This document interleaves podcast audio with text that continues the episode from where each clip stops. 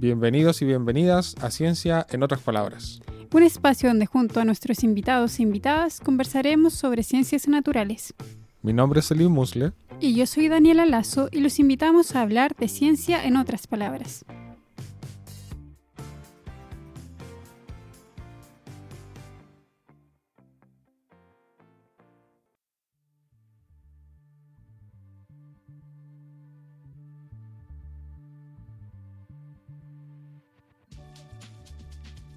El episodio de hoy estaremos hablando sobre la ciencia, pero ahora en terreno, junto a nuestros amigos Pablo Rivara, que es biólogo marino, y Mauricio Cañas, que es biólogo. Ambos trabajan en muchos proyectos y se han encargado de un sinnúmero de campañas de terreno desde el norte a sur de nuestro país. Así que con eso, bienvenido Pablo, bienvenido Mauricio. Muchas gracias Selim Dani. Es un honor para mí para, mí. es súper. Eh, para mí es súper especial tenerlos a los dos porque tengo que decir que son amigos personales. Pablo y Mauricio me han acompañado en todas las, todas las campañas de terreno de mi tesis y sin ellos no tendría ni una muestra, así que para mí es súper súper destacable lo que ellos hacen y, y con las ganas que lo hacen también, porque aparte lo pasamos bien cuando vamos a terreno, así que poco de eso queremos conversar, de cómo es la ciencia un poco más allá del laboratorio, sino en estos eh, laboratorios biológicos, que es la misma naturaleza que, estudiamos nosotros en nuestras carreras de biólogos y biólogos marinos. Y sobre estos mismos viajes a terreno, queríamos que nos contaran un poco sobre sus experiencias, sobre las experiencias de pasar quizás más tiempo que el promedio de los científicos en terreno. Muchas veces todos nos acercamos un rato al terreno, pero estamos el 99% del tiempo en la oficina y ustedes tienen o la suerte de pasar más tiempo en terreno, o quizás no es tan suerte, ahí podemos conversar sobre eso. Así que, ¿cómo ha sido la experiencia de pasar tantas campañas de terreno chiquillos? Sí, bueno, súper interesante ese punto de vista, porque en mi experiencia personal, eh, claro, pues uno está quizás la mitad del mes fuera de la casa la otra mitad en terreno. Y en un principio, claro, súper divertido porque conoces lugares, eh, lugares que nunca había ido, ríos, qué sé yo, lagos. Después pasan un par de años y empieza a repetir estos lugares, entonces empieza a ser un poco repetitivo el, tema del terreno. Pero así todo eh, te permite generar esa visión que cuesta cuesta generarla en un computador viendo solamente los datos.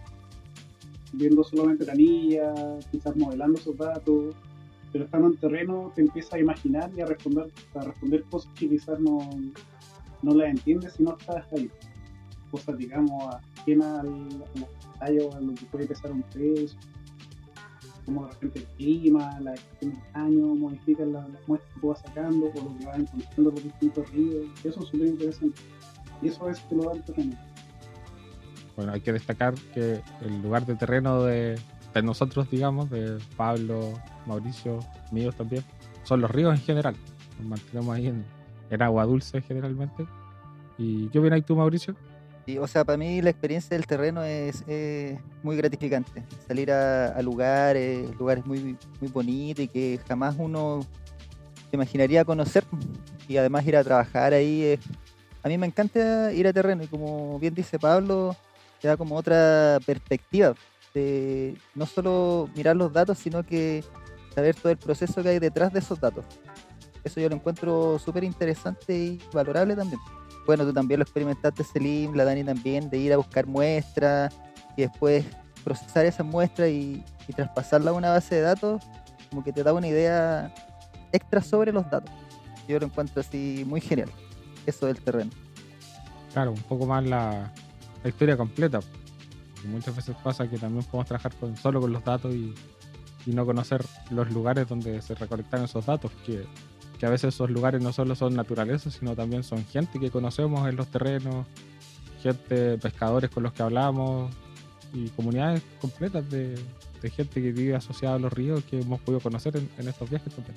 No, yo a decir que era interesante el punto de vista del, de que nombraba Celine de la gente, porque a veces uno llega a lugares nuevos, donde a través de un GPS tienes que tratar de buscar un punto o un buen sitio para muestrear, A diferencia de que si vas y empiezas a hacer un poco de vida social con la gente que vive alrededor del, sistema en el cual estás trabajando, ayudan un montón.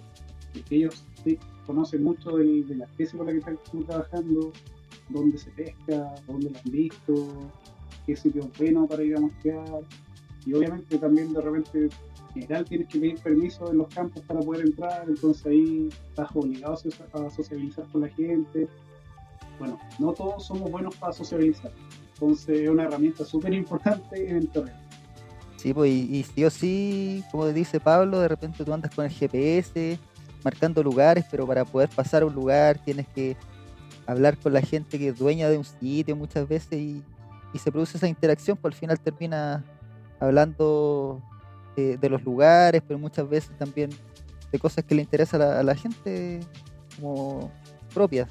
También te pueden invitar a comer torta, ¿no? O alguna cosa así. También, también, nos faltan. Uh, nos han invitado a comer torta, comer torcito, tomar desayuno. Estaba ahí bien. Por lo menos seremos llenitos de los terrenos. Hambre no hemos pasado. Y para contarle un poco más a la gente que nos escucha en qué contexto se realizan estos terrenos, qué lugares son los que visitan, podríamos, podrían contarlo un poco. Quizás no a la subida de terrenos, pero no sé, los últimos terrenos que han realizado, en qué contexto lo han hecho, qué sistemas son y, un poco cuáles son las preguntas que han motivado estos viajes. Sería interesante comentar. Sí, bueno, por mi parte por lo menos, desde hace ya seis años que y me he dedicado casi full a, trabajar en proyectos relacionados a especies dulzapícolas, principalmente invasoras que son los salmónidos en Chile. Entonces, en general los terrenos que tenemos para estudiar estas especies son en ríos cercanos a la cordillera, en ríos que desembocan en algún lago y a veces en zonas de farina, donde hay pesquería importante. Y el por qué nació este interés es porque como lo dije al principio, son una especie invasora que hasta hace unas pocas décadas atrás quizás no, no, eran de tanta relevancia, pero hoy en día están colonizando casi todos los ríos del sur de Chile, donde se pasaron a ser una especie objetivo en muchas comunidades y también de, un interés comercial súper importante para algunos pueblos, ya sea por turismo, por alimentos. Claro, y ahí son varios los, los proyectos, bueno, yo al igual que Pablo también desde el 2014 he estado eh, participando en, proyectos de investigación relacionados también a, los salmónidos. Y entre esos proyectos uno puede encontrar desde los fondos más, regionales como los de las corporaciones. Estuvimos nosotros en un Corp Ríos, trabajando en Panguipulli, en Futrono, ahora más ligado también con, con el proyecto de Núcleo Milenio, Basal, y así es una serie de proyectos que uno puede participar ahí en, terreno, puede dar soporte a, esos datos que se van generando desde el terreno. Yo debo decir que en el 2014 igual participé en uno de estos proyectos que fue un FIPA. Y fui a terreno, pero no el terreno como, como van ustedes, sino que fue como una especie más eh, sociológico, por así decirlo, porque me tocó ir a entrevistar a pescadores cuando recién estaban tratando de instaurar nexos con ellos. Y ha sido bonito la, forma en la que, como comentaban antes, se da esta especie de comunidad entre, entre ustedes y los pescadores, que en un inicio, por ejemplo, cuando yo fui a entrevistar a los pescadores y había que preguntarles sobre la pesca incidental que en ese momento sacaban de, de salmones y que en ese momento era ilegal, entonces ellos no tenían como tanta confianza de cómo le voy a estar diciendo las cosas que estoy haciendo ilegales a esta niña, ¿cachai? Pero luego las cosas han mejorado mucho y ahora ustedes le ofrecen estas tortas. Claro, al, principio en ese proyecto FIPA que participaste tú, que me imagino que es el del chino, sí. el de Tolten, al principio sí, era, eran reacios, por decirlo así, los, pescadores con uno. Pero uno ahí yéndolo a buscar y ahora que llevamos ya seis años casi, hasta amistades se han establecido con, con algunos de los pescadores de allá. Todavía, por ejemplo, yo tengo relación con algunos de los pescadores de allá, pero no solo de trabajo, sino que más vínculo como más cercano, como más amistad.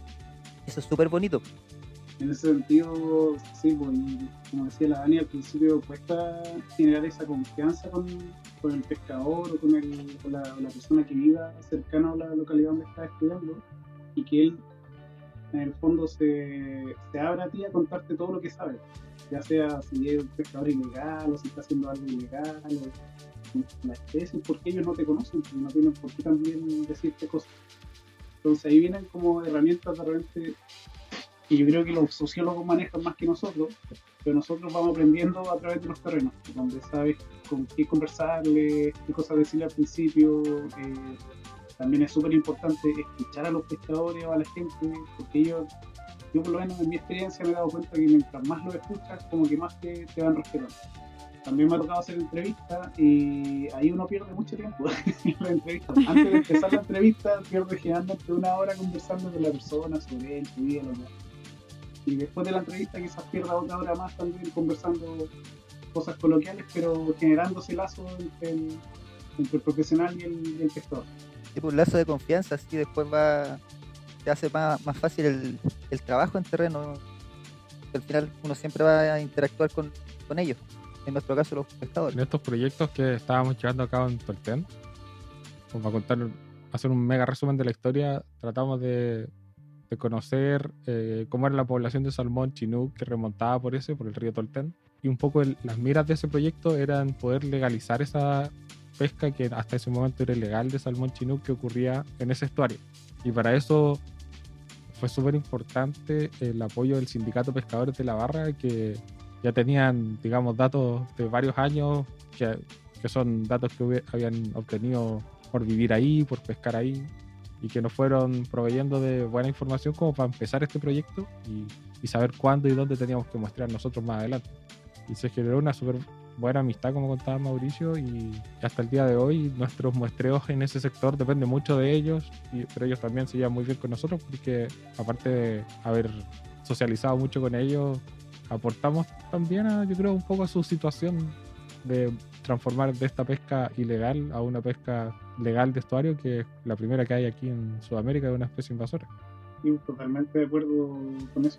Yo creo que, el, como dices tú, ellos están súper agradecidos bueno, con el equipo de trabajo con la, con la imagen de la Universidad de Concepción, que, para ellos fue, fue la institución que logró levantar los datos y constantemente a través de los años lograr que, esta pesquería ilegal se legalizara a través de un decreto donde ellos tienen ahora quizás limitado de tiempo, pero de manera mucho más tranquila pueden obtener los recursos, venderlos de manera legal, exportarlos si quieren, qué sé yo. Y eso también les da a ellos o le abre las puertas para, para postular otros proyectos quizás más chicos, donde se pueden especializar en, sacarle como un valor agregado de manera legal, ya sea en venderlo al vacío, ahumado, o algún plato de cocina asociado. Oye, y además de, este terreno, este sitio de terreno, sitio de estudio que es Tortel, la novena región, que ha sido uno de los que más hemos visitado, yo creo, todos nosotros los que estamos acá. Eh, ustedes han tenido la suerte de estar de norte a sur en, en, un montón de otros sitios y yo quería que nos contaran un poco sobre su experiencia en el lago Chungará. Que nos digan dónde está el lago Chungará y, y por qué es tan interesante de estudiar y, difícil de trabajar. Sí, bueno, hemos estado en muchos sitios. Yo la verdad he tenido la suerte de estar en, en el extremo norte y en el extremo sur trabajando. Y en el, en el lago Chungará y en el río Chungará es un sistema súper especial porque es un sistema altiplánico que está sobre los 4.500 metros de altura. Entonces, ya trabajar en esas condiciones eh, te la pone difícil. no es fácil estar ahí con la mochila de pesca eléctrica que, pesará unos 10 kilos caminando sobre un río, el agacharte y pararte ya es, es como una 10 sentadillas a nivel del mar.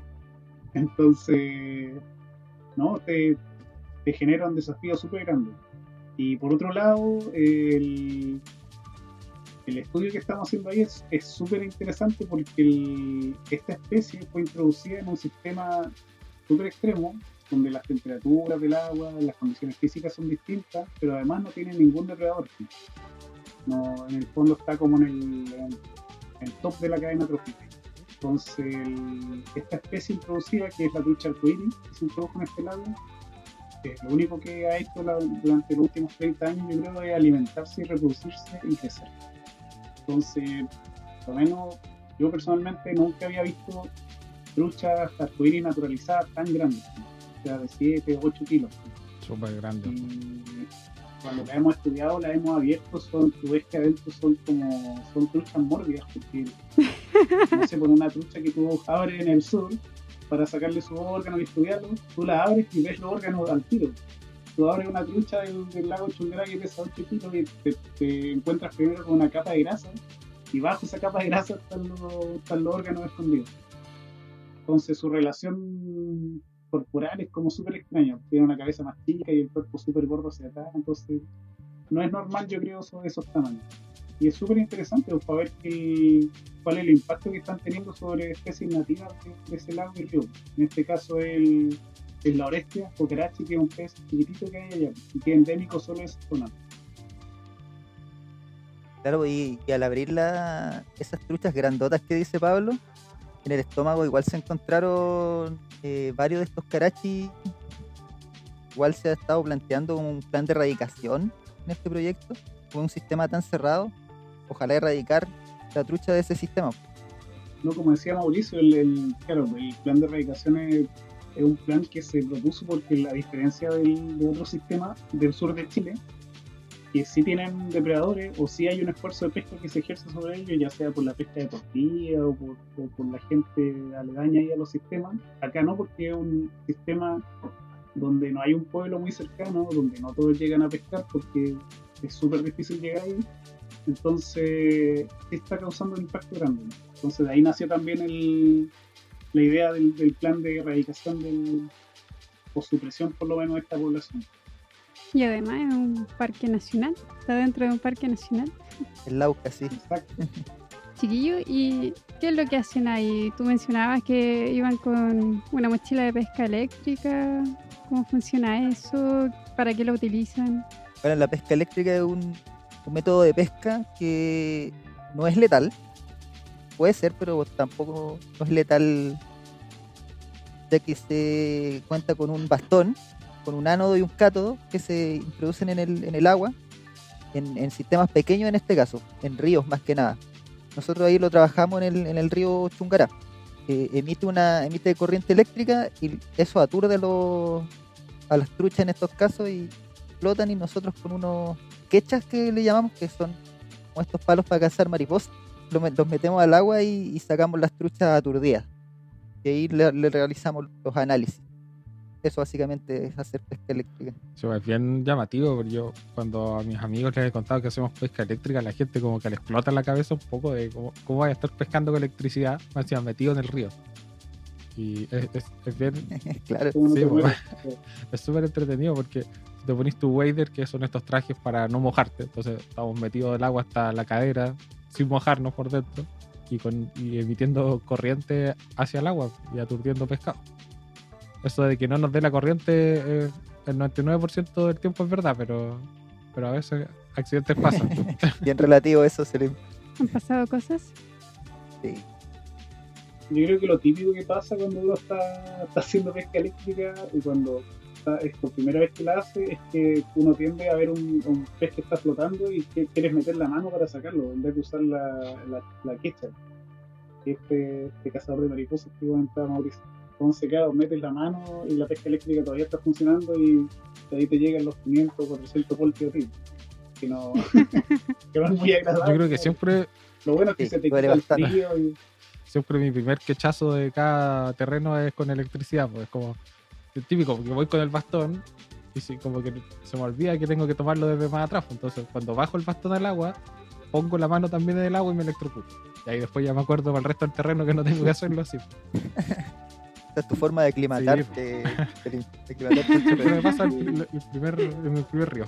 Bueno, y ahí en el caso del Chungará era para atrapar estas truchas, me imagino, y, y sacarlas nomás. Claro. Claro, en el- ahí en el Chungará teníamos el- el- un permiso especial de pesca que nos permitía sacar todo lo que pescaron. No, no tener que devolverlo después. Obviamente para, para análisis de distintos tipos después en el laboratorio. A diferencia que en el sur eh, la mayoría de los ríos están, están bajo ciertas cosas, están regidos bajo la ley de pesca y ciertos decretos que, el, que lo hacen especiales. Entonces cada río tiene su propia ley donde tú puedes sacar, sacar y devolver, puedes sacar solo cierta cantidad de, de pescado por día, a pesar de que uno anda con un, con un permiso de pesca, en el sur pasa que si, si te- un pescador te ve a ti, un pescador deportivo, sacando una trucha, él no tiene idea que tú eres un científico o un investigador que está sacando esa trucha, tú eres una persona que está haciendo algo ilegal para él. Está sacándole el, su trofeo que, que podría estar sacando. Pero igual, eh, dependiendo de los análisis que se quieran hacer, también va a depender ahí el, permiso que saque. aunque la mayoría de los peces que, sacamos en el sur de Chile los devolvemos porque la, son como muestreos no letales. Entonces los sacamos, sacamos tus peces, los ponemos en un balde, los anestesiamos, los pesamos, los medimos, le sacamos un, pedacito de la aleta muy chiquitito que no le haga mucho daño y le sacamos la muestra de escama y después se devuelve al río. Porque sabemos que en el fondo esa especie en el sur de Chile eh, es una especie muy cotizada para, ya sea para el turismo, a través de la pesca deportiva, de los boteros, que les genera esta entrada económica en el, en el verano a, la- los pueblos asociados a los ríos que tienen esta especie. Oye, y en el caso del sur, movámonos al otro lado de Chile. En el, el sector de la isla Navarino, que es donde tú parece, Pablo, que has estado en terreno, la parte más sur. O sea, y también has estado en la parte de entre medio, pues, y muchos otros lugares. Pero si nos vamos al extremo sur, ¿qué cosas son los más diferentes o interesantes de ver por ese lado? Y bueno, diferente es todo, la verdad. Interesante. Escucha, cada lugar tiene, tiene todo muy interesante cuando es nuevo. En el caso de la isla Navarino, era súper extremo, al igual que el norte, a pesar de que estás a nivel del mar, pero tienes temperaturas súper bajas. Y lo que más no, nos pasaba, porque bueno, yo cuando fui fue en otoño, eh, era que llegábamos a los ríos muy temprano y estaban congelados, pues tenían una capa de hielo de unos 2-3 centímetros. Entonces teníamos que andar con una especie de chuzo, romper toda la capa de hielo del sector donde queríamos hacer la pesca eléctrica y después hacer la pesca eléctrica. Wow. Y también lo típico era que a veces hay peces que se quedan eh, aturdidos entre medio de las rocas. Y cuando hay pocos peces, todos los peces tú los quieres sacar, pues, porque son una posible muestra.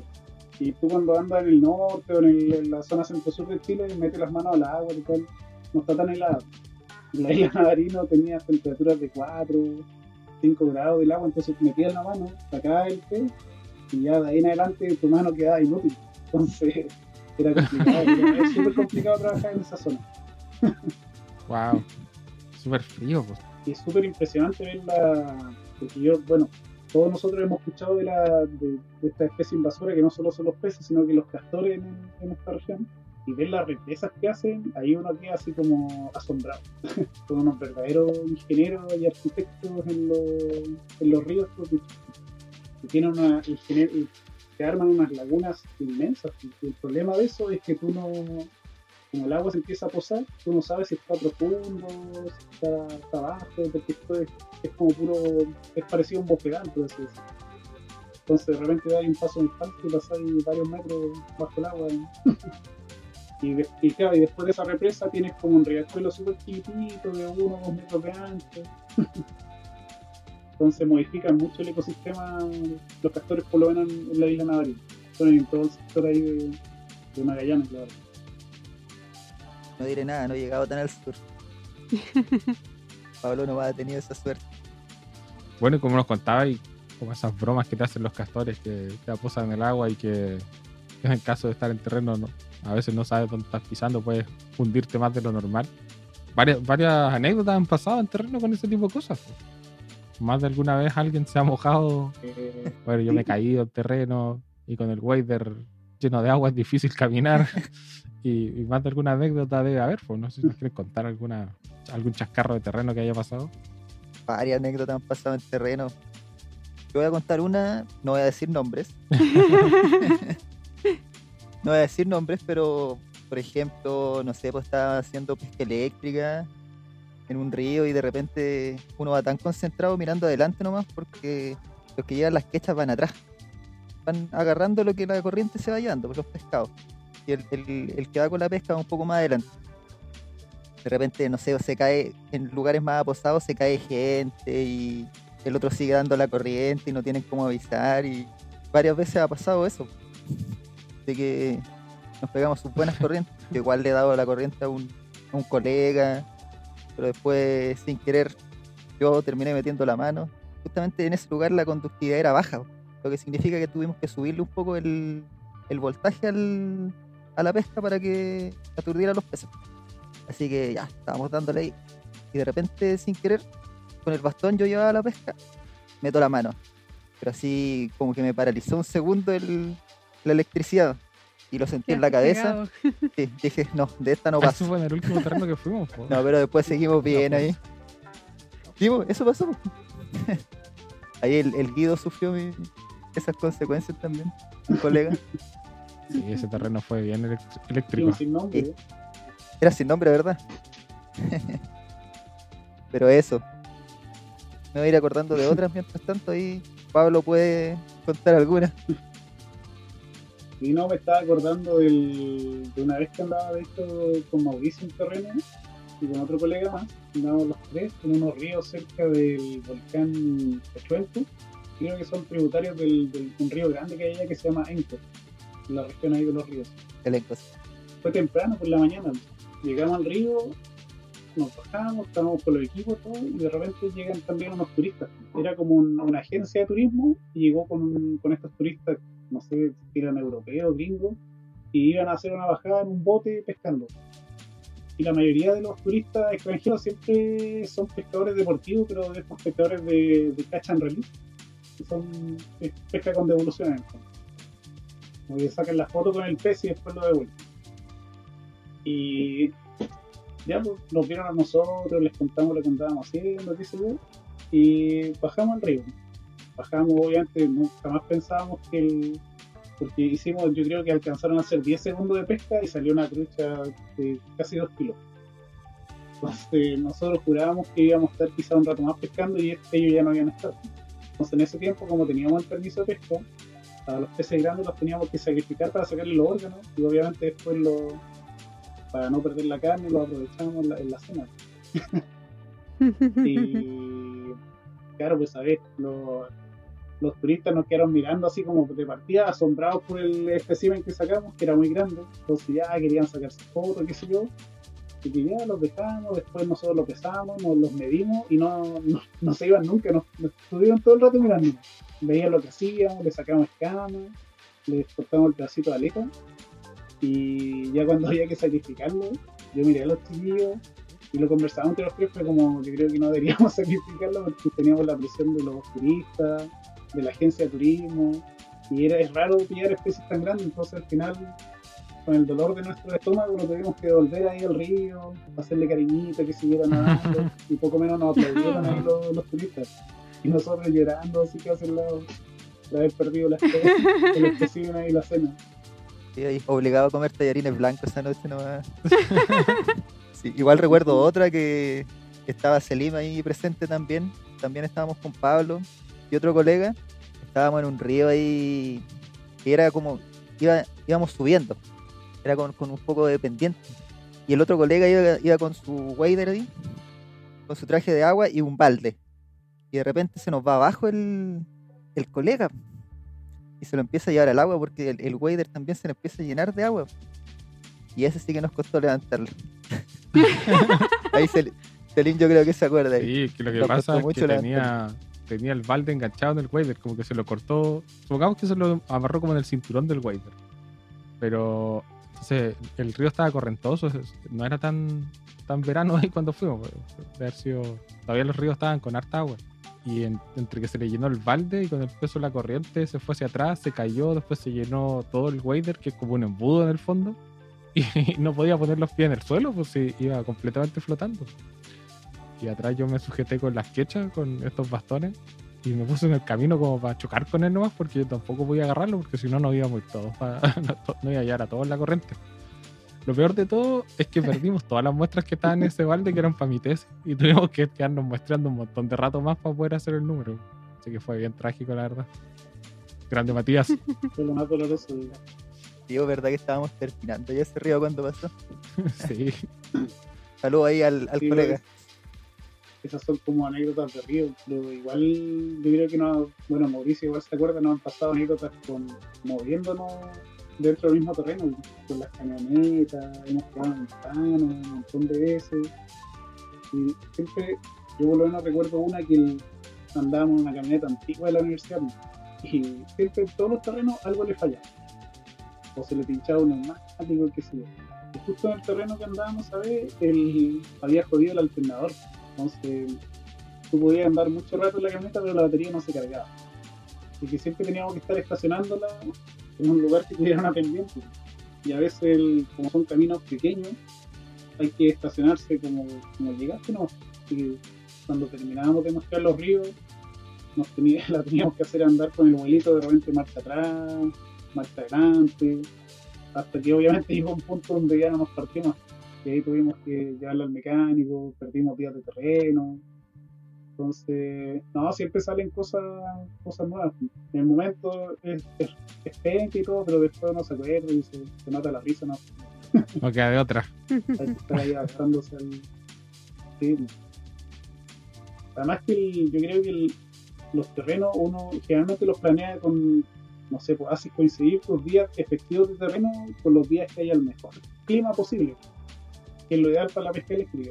Entonces cuando pierdes uno o dos días, sabes que después te va a tocar dos o tres días de lluvia donde vas a tener que estar trabajando igual.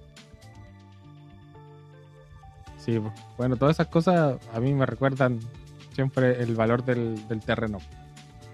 Muchas veces como que queda un poco de lado a la hora de, de los papers, de las publicaciones, de los proyectos, pero el valor del terreno yo creo que es tremendo. Es costoso también en, dinero, pero esfuerzo, en tiempo, en personas, en, en todo, pues, en experiencia y, y, que a veces no tiene la recompensa que se merece en, algunos de los casos. Muchas de las investigaciones no podrían lograrse sin tener un equipo de terreno. Sí, para la recolección de datos es, vital el, el terreno. Es algo que no se puede obviar, sobre todo como trabajamos nosotros. pescado y bueno, en general con todas las especies, pero Dios tienes que tener tu base de datos con, con datos capturados en terreno. Sí, que quería agregar algo justo en base a lo que decían ustedes del valor del terreno y lo importante que es justamente a mí me ha tocado los últimos años trabajar en, estos grupos multidisciplinarios donde andamos en terreno biólogos, biólogos marinos, ingenieros, sociólogos. Y es súper importante trabajar de manera conjunta porque todos tenemos distintas maneras de ver un sistema y aportamos, digamos, de distintas miradas a lo que después se va a convertir en una publicación científica en los análisis de los datos. Quería decir que más que el, realmente el valor del, terreno, que además es súper importante, es el valor del, que le da la perspectiva a las personas en estos grupos que generalmente tienen que ser multidisciplinarios para, digamos, abarcar desde todos los ángulos la visión del, recurso que se está estudiando. Claro que sí. Sabias palabras de mi amigo personal, Pablo. Así que por eso, chiquillos, les queremos dar las gracias por contarnos su experiencia, su anécdota en terreno. Y esperamos que con este episodio traer de vuelta la importancia de los terrenos en la ciencia, de todo lo que se aprende, todo lo bien que se pasa, los chascarros también que ocurren. Y esperamos que este no sea el último episodio donde hablemos de terrenos también, porque queremos también invitar a gente para hablar de terrenos en tierra, terrenos de mamíferos, que es de la especialidad de la Dani, y alguna otra experiencia de terreno también que valga la pena traer a colación en nuestro podcast. Así que chiquillos, les agradecemos mucho por haber conversado hoy día con nosotros. Esperamos que lo hayan pasado bien. Gracias por la invitación. muchas gracias chiquillos. Se pasó súper bien. Y sin más, entonces nos despedimos y que sigamos escuchando y hablando de ciencia, en otras palabras, en una próxima oportunidad. Chao, chao. Chao a todos. Muchas gracias por la invitación. Gracias por la invitación.